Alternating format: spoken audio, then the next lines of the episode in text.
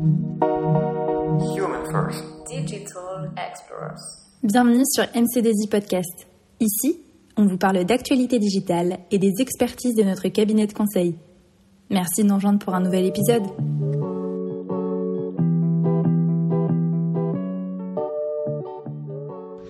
Allons plus loin dans le contexte des cyberattaques et intéressons-nous à celles qui nous sont moins familières, mais dont les risques ne sont pas moindres et inexistants.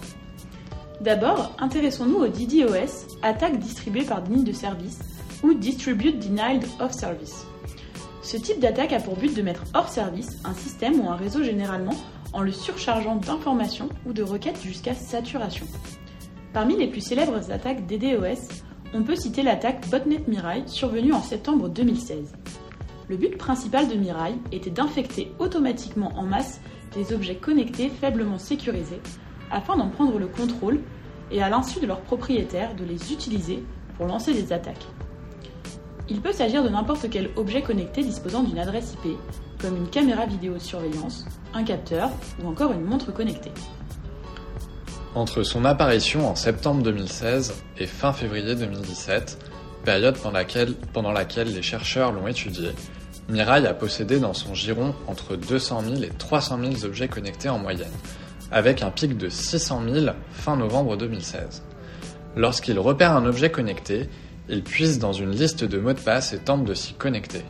En effet, de nombreux fabricants négligent la sécurité et attribuent le même mot de passe à tous leurs produits, et c'est pourquoi ces tentatives sont souvent fructueuses.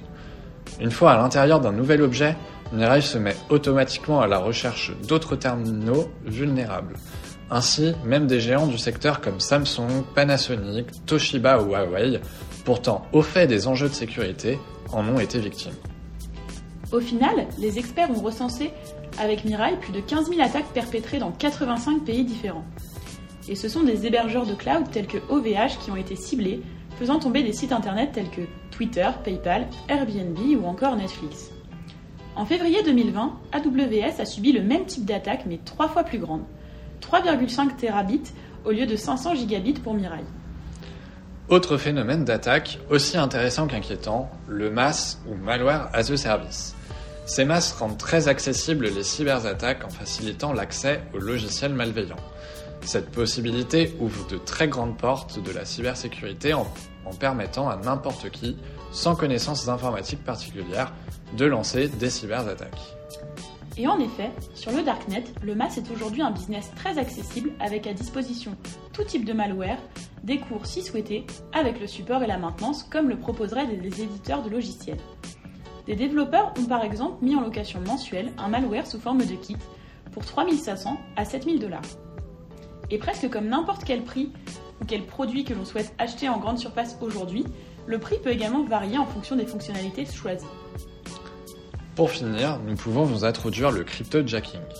Adepte de la blockchain, vous serez mis en garde. Il s'agit d'un nouveau type de malware qui, une fois installé sur votre ordinateur, va travailler en tâche de fond pour miner des formes d'argent virtuel connues sous le nom de crypto-monnaie, tout en abaissant fortement les, les, performances de votre machine. Que ce soit des ralentissements, des interruptions de service, des diminutions du temps de batterie disponible, etc., ce type de malware permet aux hackers de profiter de la puissance de calcul de milliers d'ordinateurs à moindre coût. Pour le troisième et dernier podcast sur les différents types d'attaques, nous vous parlerons cette fois-ci phishing, hameçonnage et social engineering. Merci beaucoup de nous avoir suivis aujourd'hui et on se retrouve sur notre chaîne de podcast pour découvrir nos autres épisodes.